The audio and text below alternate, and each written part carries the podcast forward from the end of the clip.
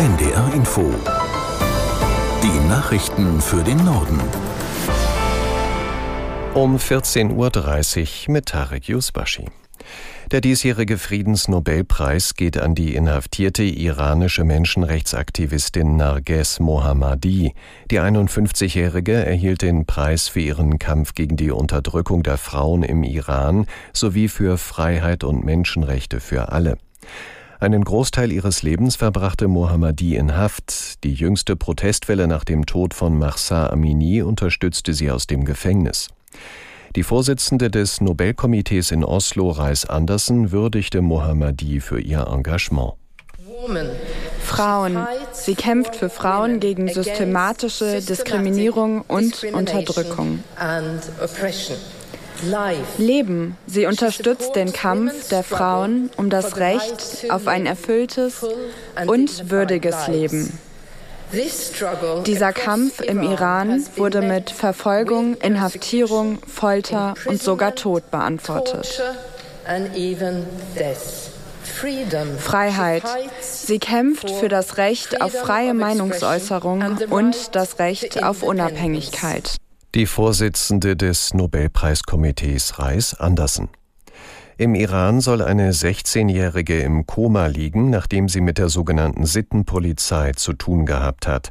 Die Europäische Union zeigte sich besorgt. Obwohl noch nicht alle Einzelheiten bekannt seien, deuteten die Berichte darauf hin, dass der Zustand der Jugendlichen das Ergebnis einer Konfrontation mit der Polizei sei. Sollte sich dies bestätigen, wäre dies nicht zu rechtfertigen, sagte ein Sprecher der EU-Kommission weiter.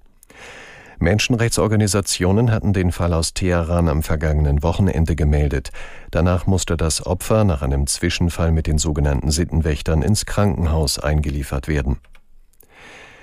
Beim Europagipfel in Spanien geht es heute um die gemeinsame Migrationspolitik. Zwischen Deutschland und Italien gibt es im Moment Streit. Dabei geht es um die private Seenotrettung im Mittelmeer. Christina Hacker aus der NDR Nachrichtenredaktion erklärt, warum Italien damit ein Problem hat. Weil Deutschland einige dieser privaten Seenotretter mit Geld unterstützt. Bis zu zwei Millionen Euro pro Jahr schickt das Auswärtige Amt, damit die weiterarbeiten können. Italien glaubt, dass Deutschland dadurch das Migrationsproblem noch verstärkt. Vor allem in Italien, denn die Seenotretter bringen Geflüchtete vom Mittelmeer oft in italienische Häfen.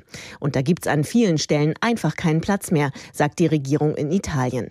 Und auch in Deutschland wächst der Widerstand gegen diese Unterstützung für private Seenotretter. Unter anderem kommt Kritik aus der Union und der FDP. Man muss allerdings auch sagen, dass sogar der Bundestag damals dafür gestimmt hatte, private Seenotretter zu unterstützen. Bundespräsident Steinmeier wird im Laufe des Tages von US-Präsident Biden zu einem Gespräch im Weißen Haus empfangen. Das Treffen wurde kurzfristig angesetzt. Steinmeier sagte deshalb eine Reise nach Portugal ab. Themen der Unterredung in Washington sind vor allem die Unterstützung für die Ukraine sowie Veränderungen in der europäischen Parteienlandschaft. Steinmeier wird in Washington auch CIA-Chef Burns treffen.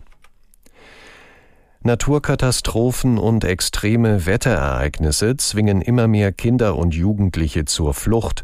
Laut einem Bericht des UN-Kinderhilfswerks UNICEF waren zwischen 2016 und 2021 weltweit etwa 43 Millionen Minderjährige betroffen. Einzelheiten von Simone Kienzler aus der NDR Nachrichtenredaktion. Das sind jeden Tag etwa 20.000 Mädchen und Jungen, die zumindest für einige Zeit ihr Zuhause verlassen mussten. In den meisten Fällen flohen sie dem Bericht nach vor Überschwemmungen, aber auch Stürme, Dürren oder Waldbrände haben viele vertrieben. Umgerechnet auf die Bevölkerungszahl waren vor allem Kinder aus Inselstaaten wie Vanuatu sowie aus Somalia und dem Südsudan betroffen. Und UNICEF befürchtet, bei der aktuellen Entwicklung des Klimawandels werden in den kommenden 30 Jahren noch viel mehr Kinder und Jugendliche vor solchen Unwettern und Katastrophen fliehen müssen. Allein durch Überflutungen könnten es nach der Schätzung dann weitere 100 Millionen sein. Die Türkei hat erneut aus der Luft Ziele in Nordsyrien angegriffen. Dabei seien 26 Mitglieder der militanten Kurdenmiliz PKK getötet worden, hieß es aus dem türkischen Verteidigungsministerium. Schon gestern hatte es Luftschläge gegen kurdische Stellungen in Syrien gegeben. Die türkische Regierung begründet die Angriffe mit dem Recht auf Selbstverteidigung.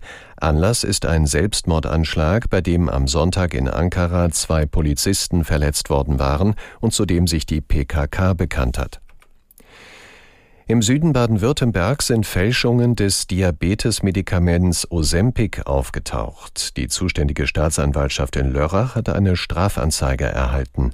Aus Lörrach Matthias Zeller. Das Regierungspräsidium Freiburg warnt vor den Spritzen mit dem gefälschten Medikament, das vermutlich bundesweit im Umlauf und höchstwahrscheinlich sehr gesundheitsschädlich ist. Bei den gefälschten Spritzen ist der drehbare Ring im hinteren Bereich grau, beim Original hingegen hellblau. Die eigentlich für Patienten mit Diabetes Typ 2 gedachte Spritze ist aktuell als Abnehmspritze beliebt. Und das waren die Nachrichten.